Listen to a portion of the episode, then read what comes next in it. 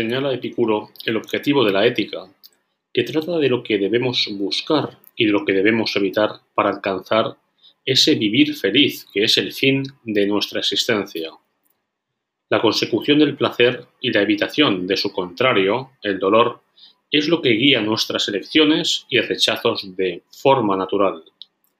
Así el principio del placer, la hedoné, constituye la meta de nuestro actuar o el blanco de nuestras acciones, según la metáfora aristotélica del arquero.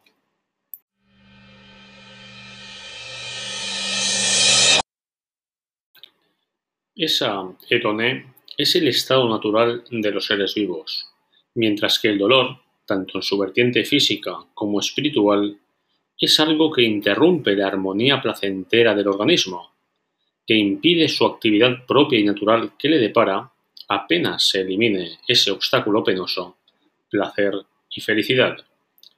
Frente a una concepción pesimista del existir, de la que encontramos huellas en Aristóteles, que afirma que el mero existir es penoso, que todo ser vivo vive con esfuerzo, encontramos en Epicuro un cierto talante optimista en cuanto destaca que el estado placentero es natural y el dolor extraño.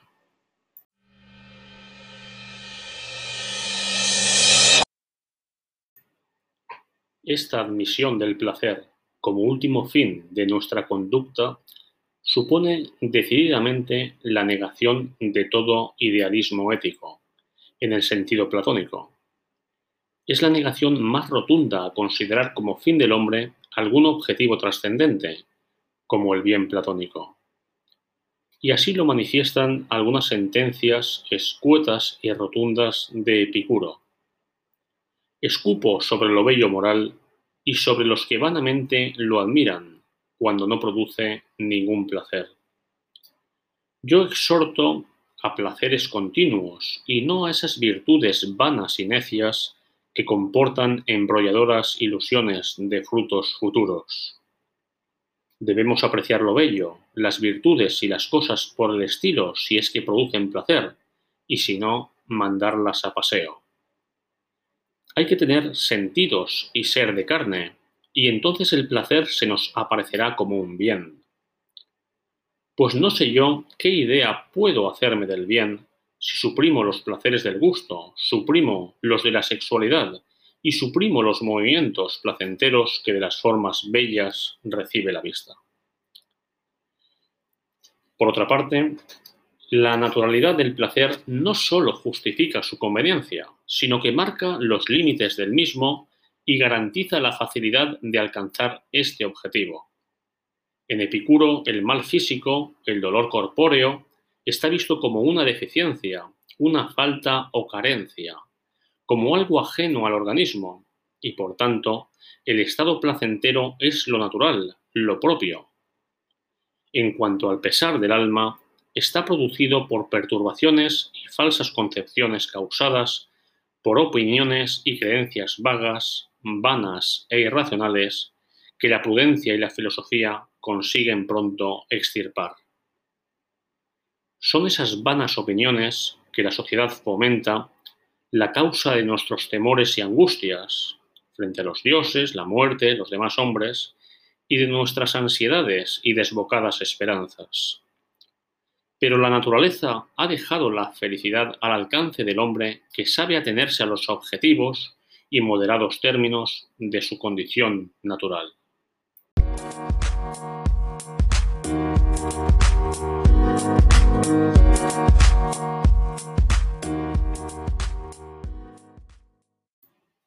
Como afirma Epicuro, gracias a la feliz naturaleza, porque hizo fácil de conseguir lo necesario y difícil de obtener lo innecesario. El hombre es infeliz, en efecto, por el temor o por el deseo ilimitado y vano. Quien a esto pone bridas puede lograr para sí mismo una feliz cuenta y razón. Es raro encontrar a un hombre pobre si se considera el fin de la naturaleza y a un hombre rico si se mira a las vanas opiniones. Ningún insensato, desde luego, se contenta con lo que tiene, sino que más se atormenta por lo que no tiene. Pues así como los que tienen fiebre a causa de la mala disposición de su enfermedad, de continuo están sedientos y desean las cosas más perjudiciales, así también los que tienen su alma en mal estado sienten siempre que todo les falta y se precipitan con avidez en los más variados deseos. La naturaleza nos enseña a considerar insignificantes las concesiones de la fortuna, a saber prescindir de la fortuna cuando somos afortunados y cuando somos desafortunados, no estimar como algo grande el gozar de fortuna, y a recibir sin aspavientos los bienes concedidos por el azar, y a estar dispuestos frente a lo que se estiman males procedentes del mismo.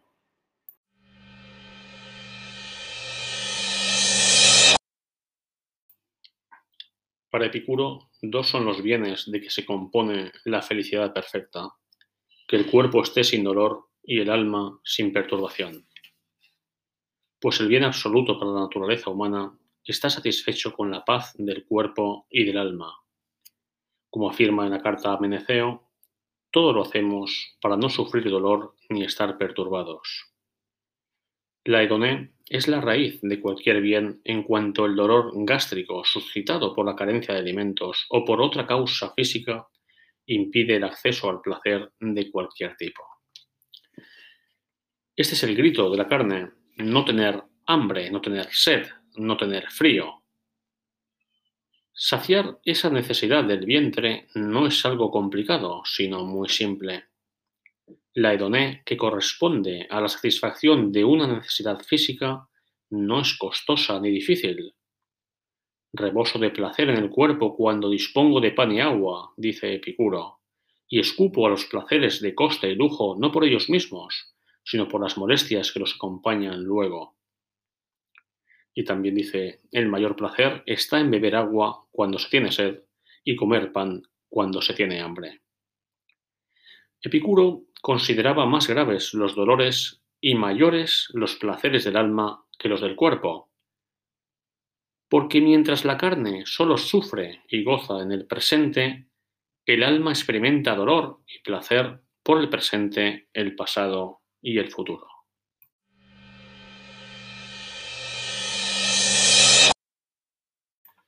Mientras que los dolores surgidos por carencias físicas reales son fáciles de eliminar, los dolores y las penas surgidos de las vanas opiniones son infinitos, y las perturbaciones causadas por la vana opinión afectan tanto al alma como a los deseos del cuerpo, por lo que conviene cuidarse mucho más de la disposición buena de la mente que de la del cuerpo, sin negar que éste presenta unas urgencias o requisitos básicos. Como observó Nietzsche, fino catador de pensadores y personas, en un elogio cálido del talante Epicuro, solo alguien que sufría constantemente pudo inventar felicidad semejante. La felicidad de unos ojos ante los que se ha encalmado el mar de la existencia y que ahora ya no se cansan de su superficie, y esa epidermis marina de mil colores, delicada y estremecida, Nunca antes se presentó una moderación tal de la sensualidad.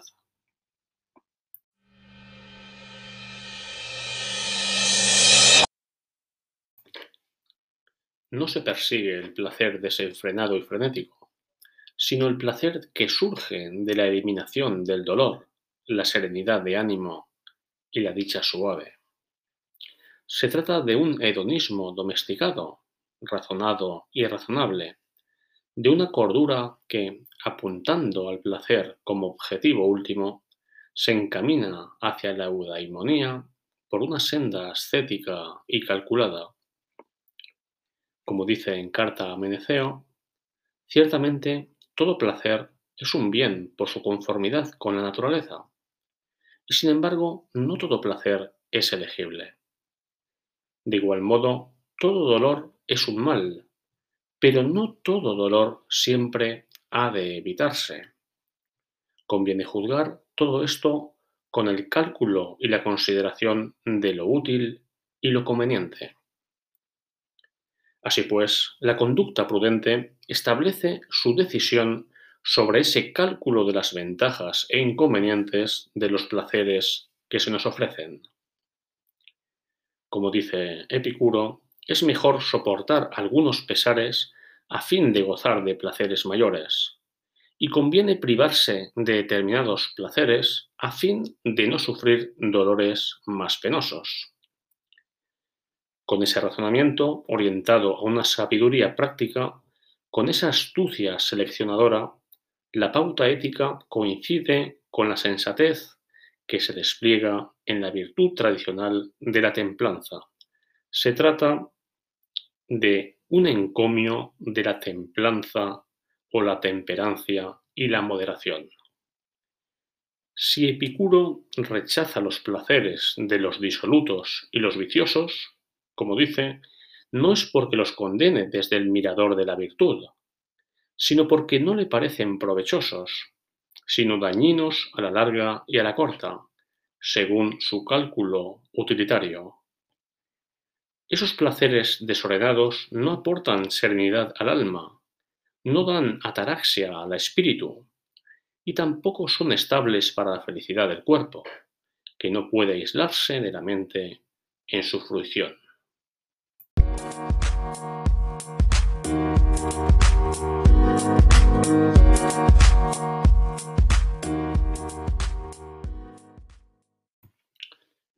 A partir de esa moderación en la búsqueda de los placeres, las recomendaciones del buen epicúreo coinciden con las tradicionales virtudes, al menos en su práctica cotidiana. Las virtudes resultan, a la postre, connaturales a la vida feliz, en cuanto conllevan placer, pero no por sí mismas. Epicuro rechaza toda la retórica tradicional, incluyendo todas esas exhortaciones a la virtud de tono patético y declamatorio. Yo exhorto a placeres continuos y no a virtudes vacías y necias que conllevan inciertas esperanzas de fruto.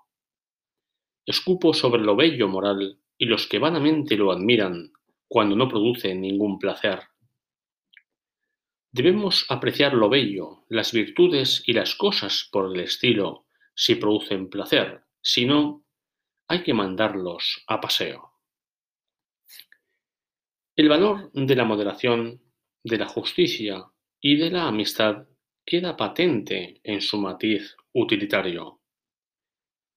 No porque posean una esencia trascendente, objetiva e ideal, como defendía Platón, ni por su aspecto social benéfico son recomendadas, sino ante todo por su provecho para la dicha individual.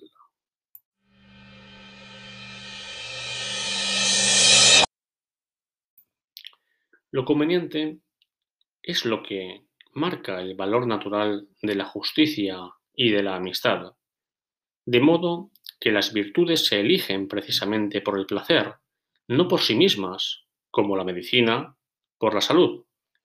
Son medios, no fines. Esta afirmación se opone escandalosamente al pensamiento estoico, que monta con gran aparato su retórica moralizante sobre la tesis del deber y de la virtud como objetivo final. La ausencia de placer reclama ser colmada, provoca una apetencia natural, un deseo. Pero no todos los deseos que reclaman ser colmados son del mismo rango. Hay que apreciarlos en cuanto a su mayor o menor urgencia y su naturalidad. De unos deseos es causa la propia naturaleza del ser vivo y humano, de otros es causa la vana opinión. Colmar los apetitos naturales, obtener las satisfacciones mínimas, elementales, que alejan el dolor ocasionado por esa carencia de placer, es fácil.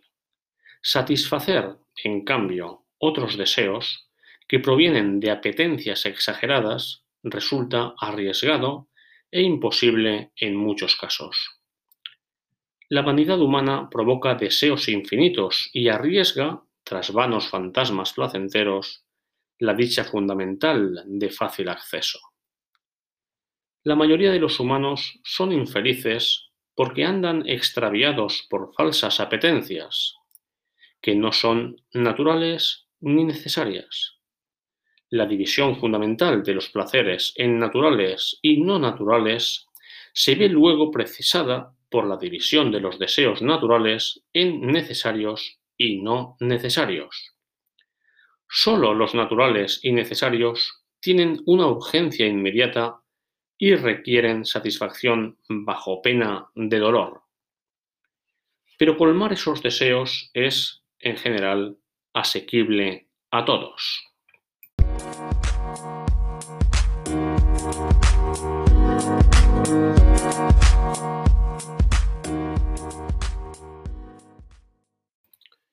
En palabras de Epicuro, este es el grito de la carne, no tener hambre, no tener sed, no tener frío.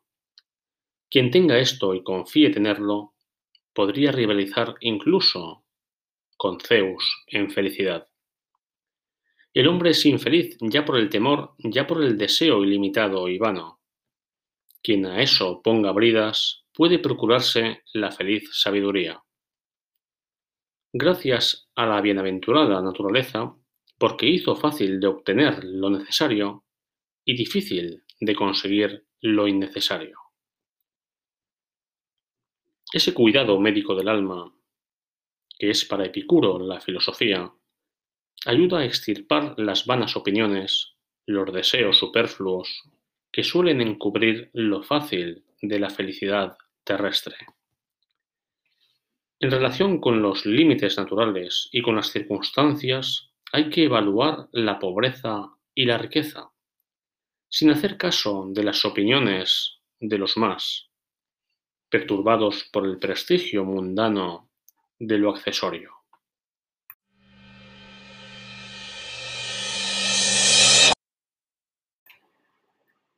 Hay aquí una cierta coincidencia con los consejos estoicos sobre la frugalidad y la sobriedad en el vivir que caracteriza al sabio.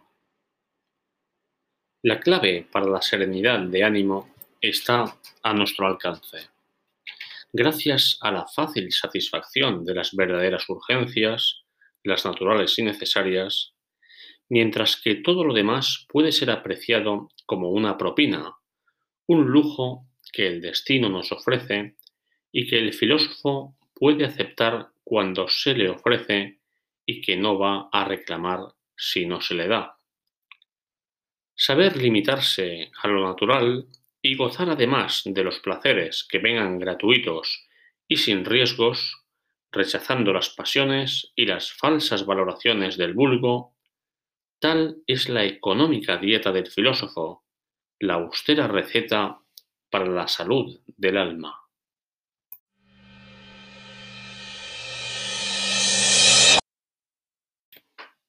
La naturaleza nos enseña a considerar insignificantes las concesiones de la fortuna, a no valorarla en exceso. Nos enseña también a aceptar con serenidad los bienes deparados por el azar y a mantenernos firmes ante lo que parecen ser sus males. Porque efímero es todo bien y todo mal estimado por el vulgo, y la sabiduría nada tiene en común con la fortuna. Limitar los deseos es norma de riqueza. No aumentes tus dineros, sino que limita tus deseos.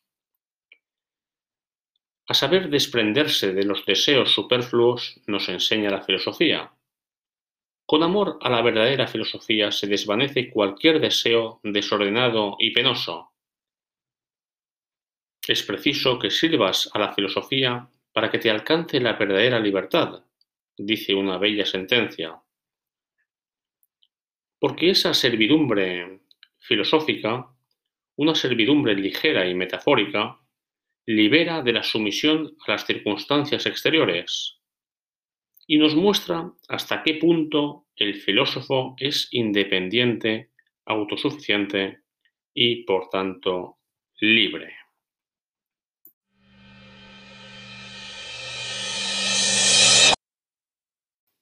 Hay una búsqueda de la autosuficiencia, de la autarquía. Ataraxia y autarquía son lemas del filósofo que vive en un contexto social donde la perturbación y la dependencia se han convertido en hechos constantes. Para ellos la autosuficiencia es la mayor de las riquezas, porque el mejor fruto de la autosuficiencia es la libertad. Para ello es necesario destacar que los verdaderos beneficios provienen de la naturaleza, no de la sociedad. Ellos dicen quien obedece a la naturaleza y no a las opiniones vanas es autosuficiente en todo. Este ser autárquico en todos, en todos los aspectos, en todos los respectos, va unido, claro es, a una norma de frugalidad y de renuncia a lo costoso y superfluo, a todo aquello que puede comprometer la independencia individual, a las ambiciones de honores y riquezas, a las ilusiones políticas.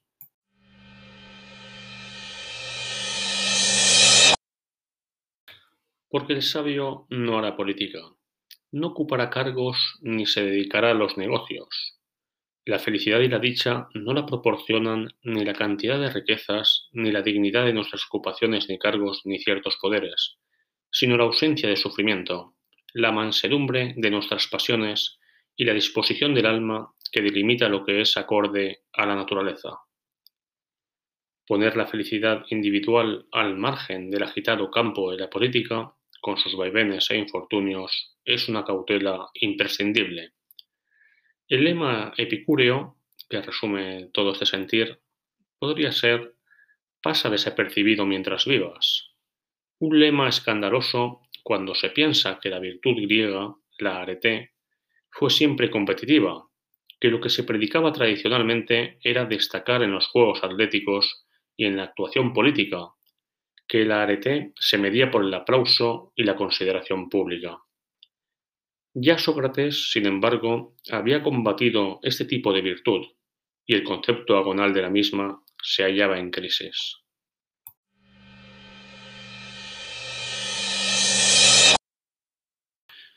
Ahora bien, los epicúreos aprecian los tonos medios, no la provocación y el rigorismo, a diferencia de los cínicos, no cultivan la desvergüenza, el sarcasmo o la provocación. Tratan de vivir en un término medio y esa aurea mediocritas de que hablaba Horacio les conviene. El epicúreo trata de obtener una vida digna, también en el plano económico, e incluso no menosprecia la abundancia. El hambre, la sed, el frío provocan dolores naturales que hay que calmar. El bienestar del cuerpo es básico para la serenidad y el gozo del alma. El filósofo reduce sus necesidades al mínimo, pero no las anula. Reboso de placer en el cuerpo cuando dispongo de pan y de agua, y escupo sobre los placeres de la abundancia, no por sí mismos, sino por las molestias que los acompañan. Epicuro no niega la realidad del dolor corporal, ni recomienda una pose heroica, ya que el sabio, al ser torturado, grita y aúlla de dolor. Pero aunque su carne responda con vibrante queja al dolor físico, su inteligencia lo contrarresta con una evocación placentera.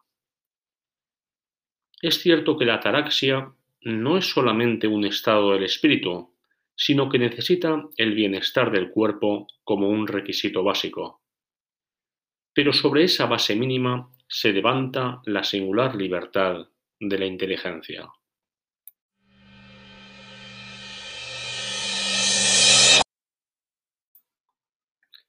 Ahora bien, los epicúreos aprecian los tonos medios, no la provocación y el rigorismo. A diferencia de los cínicos, no cultivan la desvergüenza, el sarcasmo o la provocación. Tratan de vivir en un término medio y esa aurea mediocritas de que hablaba Horacio les conviene. El epicúreo trata de obtener una vida digna, también en el plano económico, e incluso no menosprecia la abundancia. El hambre, la sed, el frío provocan dolores naturales que hay que calmar. El bienestar del cuerpo es básico para la serenidad y el gozo del alma. El filósofo reduce sus necesidades al mínimo, pero no las anula.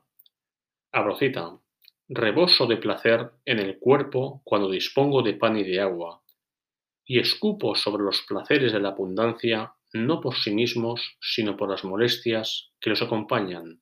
Cierro cita. Epicuro no niega la realidad del dolor corporal, ni recomienda una pose heroica, ya que el sabio, al ser torturado, grita y aúlla de dolor. Pero aunque su carne responda con vibrante queja al dolor físico, su inteligencia lo contrarresta con una evocación placentera. Es cierto que la ataraxia no es solamente un estado del espíritu, sino que necesita el bienestar del cuerpo como un requisito básico. Pero sobre esa base mínima se levanta la singular libertad de la inteligencia. Las perturbaciones de la carne, los achaques y enfermedades, no podemos evitarlos siempre. Sí podemos, con la droga de la filosofía, dominar las enfermedades del ánimo, los terrores, las ambiciones, las ansias irracionales, las pasiones desaforadas.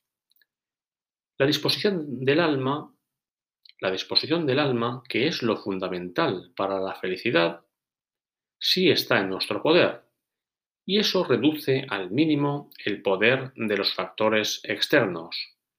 Por eso son breves los embates que da al sabio la fortuna, por eso en sus manos está la felicidad. Para Epicuro es la naturaleza, es decir, nuestra constitución individual, en la que está ínsita la razón, la que determina los placeres auténticos. Los placeres corporales son básicos, en la medida en que colman necesidades naturales, los placeres del alma son más duraderos y más manejables. Epicuro era, con respecto a la sociedad, más pesimista que Marcuse, porque no creía en la revolución que pudiera conducir a todos a una dicha comunitaria, ni pensaba en un horizonte utópico en que pudiera albergarse una sociedad sin injusticias ni trabas a las pulsiones eróticas y a los instintos hedonistas de los individuos. Por eso, precisamente, porque no creía en una revolución social a gran escala, predicaba la retirada de la vida pública y la construcción de pequeños círculos filosóficos, sociedades de amigos que sí podían realizar ese ideal de una vida placentera.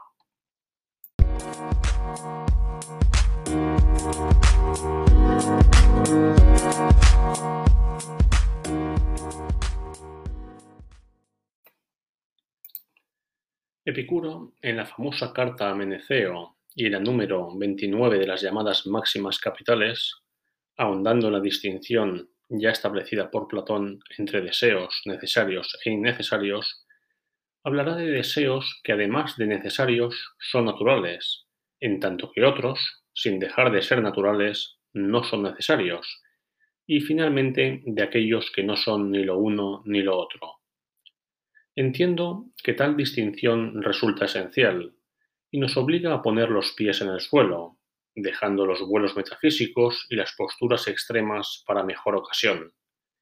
Porque cuando se habla, por ejemplo, de los deseos necesarios y naturales, comer, beber o dormir, el anhelo de seguridad o el impulso sexual, recusarlos en nombre de no se sabe en qué sublime concepción el hombre supone olvidar que no somos un espíritu puro ni un dios, sino un animal que posee una serie de necesidades biológicas, elementales o primarias, cuya satisfacción resulta imprescindible para nuestra supervivencia, ya sea como individuos, ya sea como especie.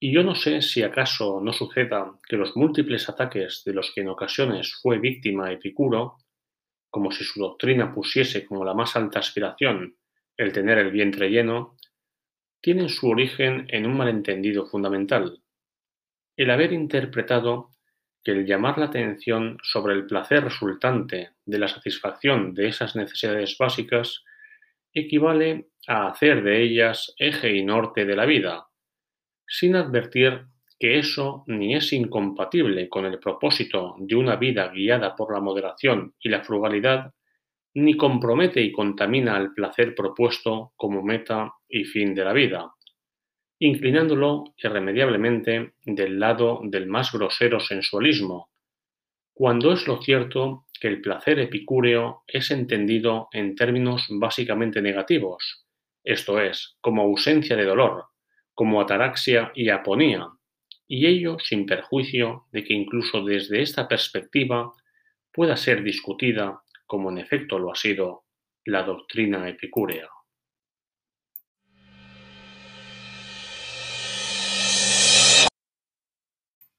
El pronto y casi total naufragio de los escritos de Epicuro resulta significativo, sobre todo si lo comparamos con la amplia conservación de los diálogos platónicos y de los tratados aristotélicos.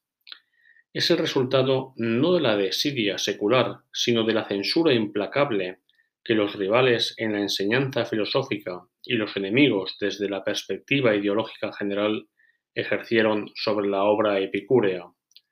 Platónicos y estoicos primero, y los cristianos después, decidieron condenar las sacrílegas y escandalosas tesis de Epicuro, ese materialista, abogado del placer y del individualismo, negador de la providencia divina y del orden social basado en la obediencia a la religión y al Estado. Durante la antigüedad tardía y durante toda la Edad Media, el epicureísmo quedó aplastado y estigmatizado con las más duras etiquetas.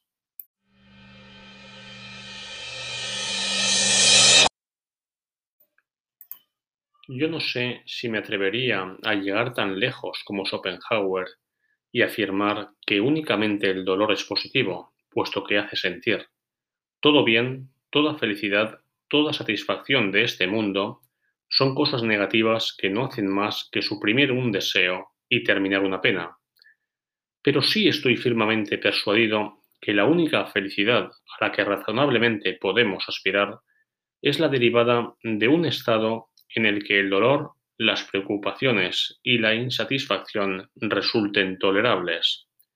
O, si se quiere decir de otro modo, que la máxima felicidad coincide con el mínimo sufrimiento. Solo quien se halle a salvo de cualquier inquietud mediante la anestesia que proporciona la necedad, puede considerarse y sentirse enteramente feliz.